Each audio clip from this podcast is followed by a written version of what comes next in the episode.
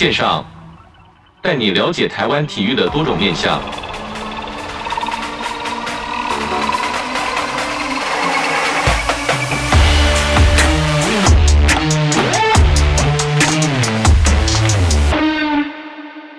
体育线上带你了解台湾体育的各种面向。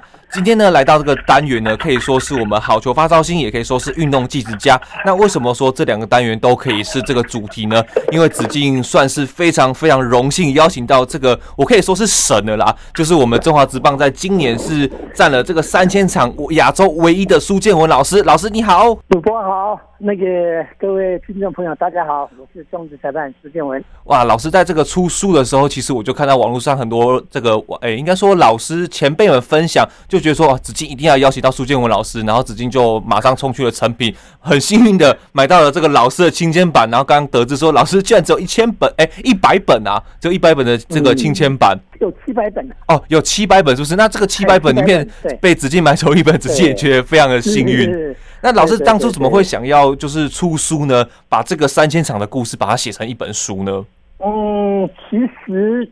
投入这个工作也不求名不求利的，因为当时的施工背景就是找份工作做，然后自己本身对体育这一块也有很大的一个兴趣，是，然后就这样进入了这个行业，然后也没有说要设定几场啊，是，就是早期的时候就是认真去战，然后就不要被淘汰为原则，然后就这样子一场接一场。然后最 最不可思议的时候是在职棒是发生了赌博案之后，呃，中职也没有被击倒，然后就从困难中一直在成长上来，然后这段时间是比较有。个人感觉是创造这三千场，真的是比较不容易的那一个阶段了。没错，对球团的继续支持啊，球迷的不离不弃啊，哎，还有后续的比赛一直有这个赛事才有这三千场的缔造这样子。是，那首先其实就要跟老师来就是分享，就是说，就是老师说这个铁面裁判跟这个挑战，那既然是因为老婆的一席话就成就这个三十年的开始，老师可以跟我们分享说，太太部分当初是怎么去。把你推进这个坑的呢？推进这个火坑啊！对，因为早期职棒非常兴盛，然后就陪老婆去看球。哎，在值班二天的时候，刚好有在招考裁判，然后老婆看到报纸有刊登了一个广告，然后上面有写曾经是棒球选手尤佳。哦，是。然后，哎，然后本身我不是棒球科班出来的，是。然后我就跟我老婆讲说，哎，这个我没有希望啊，我去丢人呐、啊，丢死人了。我老婆说，你你就是，你为什么这样子想啊？如你如果今天你是这个棒球选手，你没有被选中，你才要才要丢脸。对，才要丢脸，没错。哎，对你真是一个。不会科班出来，谁认识你呢？你去尝试看看，勇于尝试。然后他去，他他就说：“嗯，老公，你的个性，你的个性非常非常的适合做这个工作。”是。然后就这样子，在投了履历表之后，然后去接受这个呃面试，然后就就投入这样一个培训的一个行列，然后自信这样子。是，那再就跟秦老师分享说，因为以子金自己来说，看球跟讲球跟主播是完全不同。我今天或许看得懂棒球，但是要把这个场上的状况讲解给听众朋友来听，那这个过程是是完全不一样的。那相对，老师看得懂棒球，老师的老婆看得懂棒球，可是对于裁判的想象来说，很差，应该差很远。当初对于裁判到底是什么样的概念呢？他，我我们早期在看裁判的话，就是哎，这个裁判。呃，除了判的正确以外，然后就是，哎，这个裁判很果决，很有尬死哦，是不会怯场，不会说，哎，人这时候人家抗议就就就会补来补去的，是，然后就是说要公平，然后那个要有一个尬死，是，然后就这种感觉，老婆才会认为说，哎，老公你蛮适合这样的，是，哎，你的个性蛮适合的，然后就。真的是就这样子投入了，然后也有很多这个朋友啦、同学啦，嗯，后头来知道我从事这个工作，就是说，哎哎，真的，所以你真的你的个性蛮适合你这个个性哦，打三打一工啊，就是讲你这些打赛被套价啊，是，嘿，对对对，然后就是。可能个性的关系，就投入这个行列。这感觉好像也有一部分蛮不讲理的，对不对？就是我所谓的不讲理的原因，就是因为老师的这个择善固执，所以就是让这个比赛的公正性跟这个原则性，其实是我觉得这个非常难保持。老师可以维持到今天，我非常的佩服佩服。那其实像老师这个，除了老师说的个性之外，有没有什么人格特质是需要裁判一定要必具备的呢？当然，呃，可或许说可能呃吃苦耐劳这一定要的。那有没有什么是跟其他球员或者是一些呃职业是不一样的地方呢？要刻苦耐劳以外了，我们讲的就是抗压性嘛。哇，是你抗压性，抗压性一定要足够。然后接下来就是说你，呃，当然你对这个工作一定要有。有热忱，热忱，棒球一定要热忱。你热忱是支持你继续走下去的。你没有这个热忱，你你在这个成长当中，你受到了困难，受到了这些这些挑战，你很容易就我放弃了，半途而废了。是，那老师在这个职棒草创初期的时候，因为老师在书中有写到这个裁判的养成教育跟现在其实是有蛮大的差别。那当初因为这个职棒环境是从无到有嘛，那这个草创的过程中，是不是有一些跟现在值得去呃，应该说去值得去区隔的地方呢？因为我听说是洪老板直接面试老师的。对，是是没错，嘿，因为早期的应征都是由秘书长。来亲自应征，对于裁判这一块是。然后我进入之后，我才知道说，因为早期成立，呃，很多的裁判都想进来，是很多的裁判都想进来，但是那些裁判跟沿线的这些球员都非常非常的熟，哇，是。所以在有一些的值班一开始就是要清新健康嘛，对，要要就是不要哎对。保持了一个适当的距离，不要有有这个偏向于哪一方哪一方。所以在这一个要求之下，他就，哎、欸，就是你对裁判的要求，然后除了你的技术以外，他对你的那个身家调查、品格，呃，品格方面的话，都有做相当进一步的这个审查。最好是不要是棒球圈的人。嗯，这一个也不是。我话不能这么说，因为有棒球圈的，因为台湾从事这个行业，大部分都是棒球圈的啊。是。他为什么会在我那个阶段不找棒球圈的，就是例外的去找几个不是棒球圈的人，让他有这一个机会来尝试这个裁判的工作？因为他是，因为我们早期有客座裁判，日本籍的一个国木敏夫，他就把他们在日本。成立的时候也有这样的一个经历了。他们就是说，嗯，其实棒球你找裁判来，并不是要来打棒球，是，是要来判球。然后打棒球跟判球是完全不一样。没错，因为你打棒球，你要从小要有一个基础的一个训练。没错，你没有那个基础的一个扎根，你要就是说哦，我会打，我会打，你下去打，你那个昙花一现了。是，对啊，然后。这个裁判这一块的话，哎，是可以重新训练的。透过只要就是说你的这一个哦体格、你的体能、身体的素质、体能方面都都能有达到一个一个一个一个一个标准、一个要求在。透过技术，哎，这个技术是可以透过训练是出来的。然后他又举例说，日本的裁判。也有很多都是非科班出来的，是，但是都是成为传奇。对，然后呢，那个当时的洪腾正秘书长就就听了他的一席话，而且就是说，呃，也有考虑说，呃，裁判不要跟球员有太过密切的一些，嘿嘿，对对，一些交情啊，什么之类的这一块，所以在那一个机缘之下。我们我我刚就搭搭上了这一班的列车，然后进入这个这个环境里头，机运呐，我感觉是机运呐。是，嗯、那其实也蛮感谢这个秘书洪秘书长在当初也是。慧眼识英雄 也不因为 没有啦。这个苏老师自己讲当然会不好意思啦，但是这个我以我们后辈来说，当然是一定是如此。那其实像老师在书中有分享，就是说这些裁判的重装备，其实因为紫金在播球的时候，常常会看到哇，这个击球击中老师的这个面罩或者是这个头盔，就哦，他这个速球是非常的痛。那老师可以跟我们分享说，裁判身上这些装备到底有什么奥秘之处呢？早期的哈，我们早期的这个主审呢。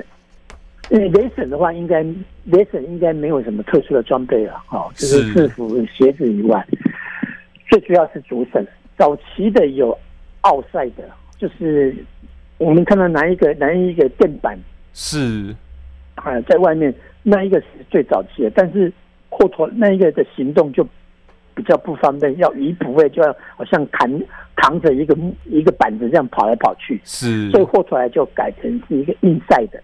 是把肩背，硬赛的，哎，对对对对，就是穿在里头的。然后，因为这种东西的材质一直的在，一直的在在在做技术上的品质上面的一个进步，一个在之前非常的重，哇，然后现在都已经比较轻量化了。但是轻量化你也要注意安全性的问题。是，哎，其实也不能太薄了。对对对，所以我你看现在开发的哈，比如说我举一个例子来讲，面面面罩，面罩现在有那个半罩式的跟全罩式的，是。全罩式的是非常重，然后我个人是习惯于这一种半罩式的，然后之前那个半罩式的那个那个那个材质那个钢子是是铁质的。哦，是铁质，非常的笨重。哦，这那个那个跟当兵一样，对对对，然后现在已经开发成是一个钛合金。哦，是轻量化，然后又有得到足够的保护。对，是是是。尤其老师在这个判决的时候，要立即的把这个面罩脱掉。例如说，在本垒攻防的时候，把这个面罩脱掉的同时，也是应该有蛮大差别吧？因为太重了，拿起来其实也是负担。是啊，没错啊。因为你一整场挂下，你整场下来的话，说实在的，你颈部你你要这样蹲蹲下来，你要颈部要要扶那个那个俯视角的话，那个太重的话，在脖子。长期来讲也是是一个负担，好的，对对对对，是。那我们听到这边就知道说，这个苏老师从这个职棒开始，然后到了这个洪秘书长的面试之后，然后才开启了这个职棒的裁判生涯。那这边我们先休息一下，我们稍后回来。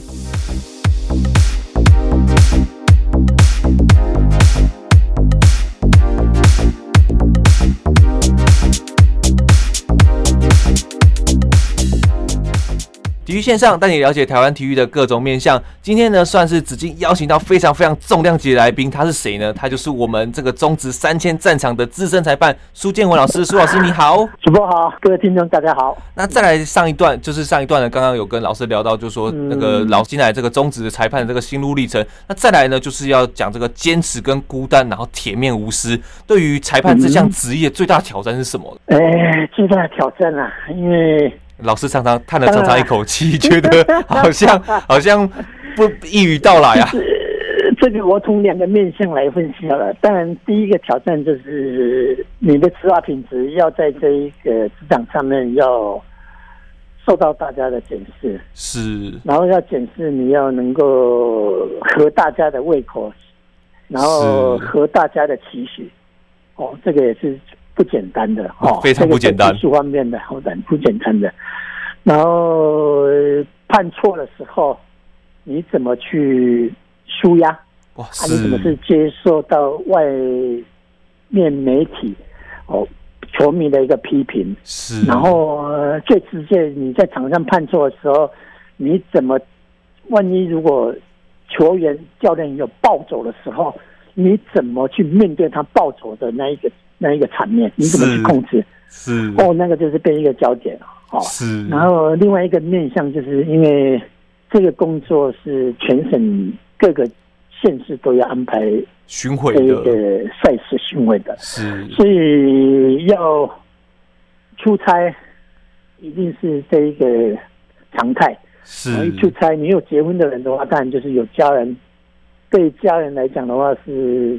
分隔两地分隔两地，哎，分隔两地，所以对家人的一个照顾都是疏于照顾，是。这个是对家人真的是从事这个裁判哦，从事这个，呃，不单单只有裁判，就是从事这个产业、运动产业、职棒的产业里头的人，我相信对另外一半、对家人这一块的照顾都非常的哎不足，所以这个真的在这边非常感谢这个。呃，内人呐，就是我老婆，我的家人哈，哎，对，这一个对于家里我不在的时候，他一肩扛起，哦，一些家里的一些或手术、琐事啊，一些小孩子的一个教育的问题啦，什么问题了哈，这个真的是，哦，像各位这个一样都是出差的这些这些媒体记者们呢的老婆们，大家都真的辛苦了，是。把我们我们先我们先把这个最感性的这一面先把它放到最后，因为前面呢，我就想到这个苏老师讲到这些呃挑呃最大的挑战嘛。那其实挑战之余，因为子敬其实自己是一个蛮迷信的人，我觉得在赛前是不是要做一些什么样的动作，或者是一些不能做的动作呢，来让这个裁判执法的品质会好一些？因为就有有些禁忌跟习惯嘛，我总觉得，例如说可能可能在以打篮球来说，我上场之前可能要。呃，摸摸手或摸摸这个手滑指滑粉或者之类的，那棒球裁判肯定也有吧？嗯，有有有有有。哎，好，那我们来讲一下棒球啊。棒球场的话，我们进入棒球场跟退出棒球场，我们都要脱帽，一定要敬礼，然后向对向场内敬礼。哇，这个这是一个尊重在曾经在这个场上奋斗的英雄。好，这是第一点。第二点，于我们裁判来讲的话，哈。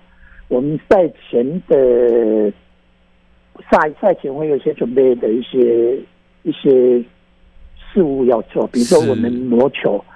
早期的话，对女孩子是不是这么受欢迎？就是不能来裁判是，不能来来碰那些比赛球。刻板印象的时候，刻板印象，对我们早期的时候，我们老前辈在带我们的时候，他是不准。我刚刚所讲的这些人进来裁判室里头是，嘿啊，当然也有很多事情是巧合了，他们就不要去碰球了哈。然后在我们后后出来陆陆续续做一个改变的话，就是因为你从事这一个产业的相关人员，女生都都有一些女孩子，你难免他们会碰到这些女孩子，是会碰到这些球，所以我们在这一个擦拭球的时候。哦我们擦拭球的时候，就是如果拆拆装的时候，球那颗球掉了，掉在地上了，那颗球就今天就是不列入是比赛用球，就不用了，就不用了，是，就不用了。因为这个为什么会这样子做？为什么会这样子做？因为就是呃，有我刚刚讲，或许是巧合，啊真的就是那天就是发生一些误判或者是一些抗争的，哦，就是关于擦球方面，就是呃掉下去的时候。哦，不能用以外，另外一个就是，呃，在比赛，呃，在赛前的话，尽量不要去剪指甲。哦，是，哎，真的，这个这个是日本裁判来的时候，他他告诉我们的，就是你到球场的时候，你不要去剪指甲。哇，其实这种东西都很悬呢，就是好像这日日常一些小的举动都会影响这这场比赛进行。不过，因为毕竟最终目标其实就是。呃，有这些应该我们不能讲怪力乱神，我们必须讲说这些呃铁齿的信仰，让我们这个比赛可以顺利的进行。是是是。那老师在这个执法生涯 中有没有什么事情是绝对不能做的呢？因为像老师刚才上面写说，不能跟这个球员太亲近。可是，一场比赛下来，中职一年打一百二十场，每个球员都起码看过四分之五分之一的这个。这个时间，那到底要怎么去避免呢？呃，我我个人来讲的话，我是比较好调试，因为我本身不是科班出来的，我对那些早期那些那些那些总教练的球员来讲的话，没有什么包袱。是相对的，我们里面有很多是球员出来的，那球员出来的话，有学长学弟啊。或者是他是，呃，同一届的，或是同一个校队的，这个就必须要去做很大的一个克服。是现现在来说，或许可能比较容易一些，因为在早些年代，那个乡土味跟人情味非常足够的时候，这很大的挑战呢、嗯。对啊，是啊。然后就是你场上当然下去的时候会，呃，打个招呼、点头，那你不能有过于亲密的动作，就是比如说呃去。搭肩呐，哎，好久不见啊，你最近好吗？这些动作都不行，因为职棒他不能有有有这种亲密的关系，宁愿避免这种瓜田李下。那赛前的球迷看到，哎，某某裁判跟某某这一个这一个选手在场上讲在那边聊天，他们在聊什么？然后刚好那天比赛，哎，刚好一个判决对于对他有利，哎，就会变成一个话题。这种情形必须要去避免。像老师在书中有分享说，去吃热炒是不是？然后遇到球员，你们当下就马上离开了。是啊，这个是之前的话，我跟你讲哈，我们因为有我们有很多的这一种所谓的交战守则啊，是很多都是日本籍的裁判来时候告诉我们一些事情，然后我们没有发生，我们只有听。但是从里面的一些事件里头的话，我第一个第第一次真的是体会到说。呃，吃饭的时候，你到一个餐厅里面，你进去的话，有看到球员在那边吃，你可你可能就要选择做别家的一个选择了。是，这个避嫌程度避到这样子。对对，因为我们有到花莲比赛，是。那你也知道，花莲比较晚上的时候，因为我们这样的一个比赛性质，其实我们的主餐是比完赛这一餐。是。然后花莲你也知道。应该店都关了啦，都店都是关了。然后好像有一家比较，有一家好像是鹅肉店的样子。是，我不晓，我不不知道你知不知道那一家。然后所有的球迷，还有所有那些去去花莲参加那些赛事的一些球迷，然后是球员，他们吃的话只能找那一家。是。那结果我们我们工作人员，我们还有其他工作人员还有裁判，我们就去了。一进去的时候，看到楼下。三商的球员在楼下，然后我们想说，哎，我们不要吃了。然后有人说，啊，不吃要吃什么？啊，然后那个我们要走的时候，那个店员跟我们讲说，没关系，还有楼上，还有楼上。哎，我们讲说，哎，楼上啊，哎，好啊，我们就到到楼上去了，去做区隔了嘛，是，对不对？然后结果那一个系列赛的比赛是三商占的上风。然后我们要回台北的时候，在花莲机场，然后我就隐隐约约有听到球迷讲：“哎，难怪三商会赢，因为昨天晚上我在那个有看到那个那个裁判裁判跟三商的球员一起吃饭。”哇，这个球迷这个无中生有，嘿，变成一起吃饭。看看到的是我们在同一家店，而且我们在楼上，他在楼下，他就说。会是会呢，就是说我没有进去那家店，难怪是这样子。是这个对于裁判来说是非常大的误会呢。对对对对，所以我才真正的体会到，有很多前辈的一个呃前车之鉴，他讲的不是没有道理，应应该是有曾经发生过，然后就发生在我们的身上。所以我们必须要去避免这种情形。是我们讲到这个低潮跟这个隐晦的部分，就要问问这个老师，因为毕竟这是球迷心中最大的痛，就是这个职棒前途风暴的时候。嗯、那对于这个职棒裁判在场上，不管是执法或者是在这个过程中，是不是我觉得很沮丧了？因为如果假设以这个我换位思考来说，我是场上裁判，我就觉得我这么用心的在指导比赛，但是这些不负责任的球员却这样的对待球迷跟对待这个比赛内容，老师可以分享一下。当时这个千土风暴的时候的心境嘛？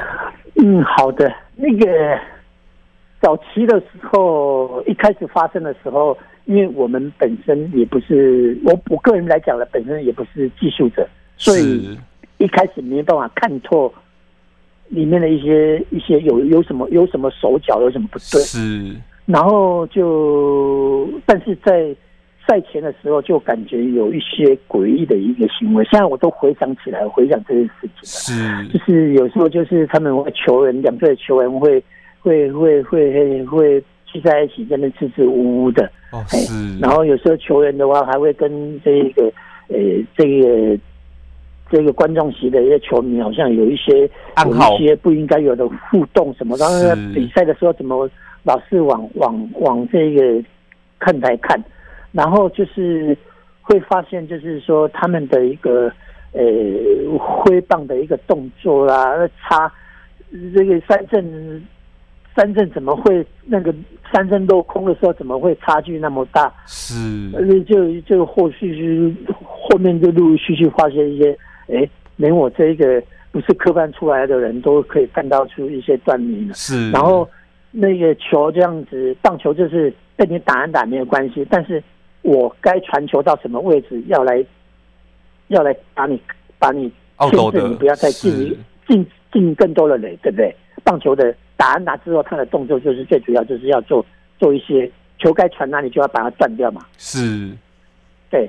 那我感觉他们就是乱传，是乱传，然后传的有时候故意就是有些传的很离谱的，就是没有接到或者是爆头。是。然后有些时候，尤其是发生在洋将的时候，就是三垒有跑垒人的时候，哎，心想会不会来一个一个爆头啊？真的就是一个爆头，那就让他回来本垒了。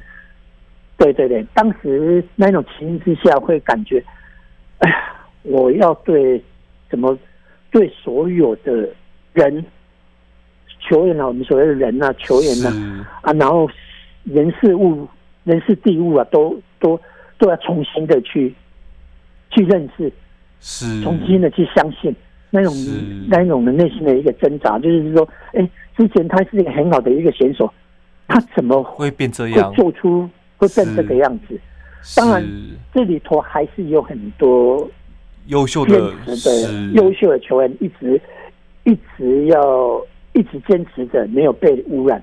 这个我们回想起来也有很多球员一直很坚持的，我不被污染。是，那讲到这边，其实讲到这边就其实就是说，跟各听众朋友分享，因为毕竟紫金在成长过程中是有遇到过一次的这个迁赌风暴。不过，呃，值得肯定的就是说到现在，其实职棒环境的这个热潮又回来了。所以，其实这个听众朋友最实际的支持方法就是买票经常帮这个球员加油。相对的，遇到这个裁判老师，也其实在看台喊一下“老师加油，老师谢谢”，其实老师都听得到的啦。就 是没有错啊，但是有时候有有时候，其实裁判加油的时候，我们心想有点有点不自在，会会倒彩。是是，那就回到刚刚老师讲的这个模，就是说很有很多坚持的球员，在老师的这个心目中，挺过这么多风暴，还是维持这个坚持的球员有哪一些人呢？模范球员们。嗯、好，早期的话哈，我呃谢长恩。啊，是这个，是我感觉是非常棒的一个选手。是，他也曾经曾经在好像有接受访问的时候，他有提到，其实你一开始你可以拒绝，你不拒绝的话，你没完没了。是，你要勇于拒，勇于拒绝。比如说，你去外地出差，莫名其妙的人要请你吃饭，天下哪有那么好的事情？没错，你懂我意思没有？我们要指望我们球员，我们几个好朋友。我们同队不能一起花钱吃吗？为什么还有其他人吃呢？还要接受人家招待呢？哈，这个是他是隐喻的，就是说你一开始你就是要勇于拒绝，你不要你知道不应该的，你就要勇于拒绝的，人家就不会来找你了。是，那你就是要去沾一个边，沾一个边，你就变成是他们的同伙人，你就默认他们犯做做。犯罪的一个行为，你看，像有很多的后台很多的这一个这一个发生的事件，都是哎，跟着去，然后吃个红，然后就这样子被这个大好的前程就这样子毁掉了，这个真的是不应该，就是他们就是本身就是缺乏这种法治教育啦，哦，然后这个勇于拒绝的这一种这种精神。然后接下来讲的就是彭正敏，哇，这个中职人气王，感觉对，因为可以说是中职先生的啦。对对对对对对，假球之后，我想就是前人毁掉了一片前程，那个职棒落到谷底的时候，我想你只要有肯努力付出的、继续努力付出的球团球员认真打的话，我想。慢慢的还是会会拉回一些球迷的一个一个一个一个心，信心会重建会回来。然后刚好那个时候就是兄弟的哦，兄弟有了彭振明之后，这批人之后，他的凝聚力，他一直就是跟球迷的互动，然后在场上拼尽的精神，他的个人的形象都是。接受大家的一个肯定。是，尤其我在这边就记得是说，因为蛮多这个报章杂志也是说，中职球迷是谁找回来，就是彭正明找回来的，包含他在这个这个例行赛的表现，包含到了我记得一三年的经典赛吧，这个带领大家去冲锋陷阵。把这个球迷找回来，以这个裁判视角来说，应该是很感动，因为毕竟在这个场上执法的时候，嗯，观众本来冷冷清清，慢慢的坐满，坐八成满，坐九成满，坐到全满的时候，那个我相信裁判在执法的这个力道跟这个兴奋程度，一定是非常足够的。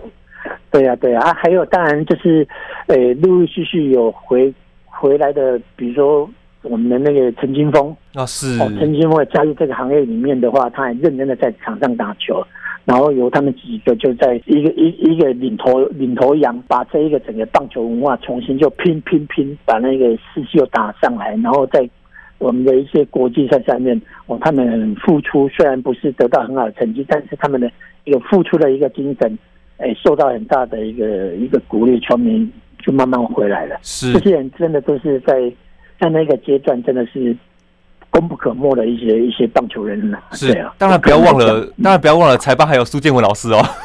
没有，没有，我们不是场上的主角啦，我们只是就是看着这些球员，看着这么多的事情发生之后，呃的一个算是。呃，心境的改变跟成长啦，哇，其实说到这边，子敬其实本来只想做一集的，但是我说到，我觉得我今天好像不是在做节目，是在上一堂课，所以我必须把它分成两集。那上集呢，老师也分享他这个简历跟他的职棒经验的部分，那下一集呢，是跟这个听众朋友分享他对于家庭以及对于比赛的激情。那听众朋友可以再继续期待一下体育线上，我们下周再见喽，拜拜。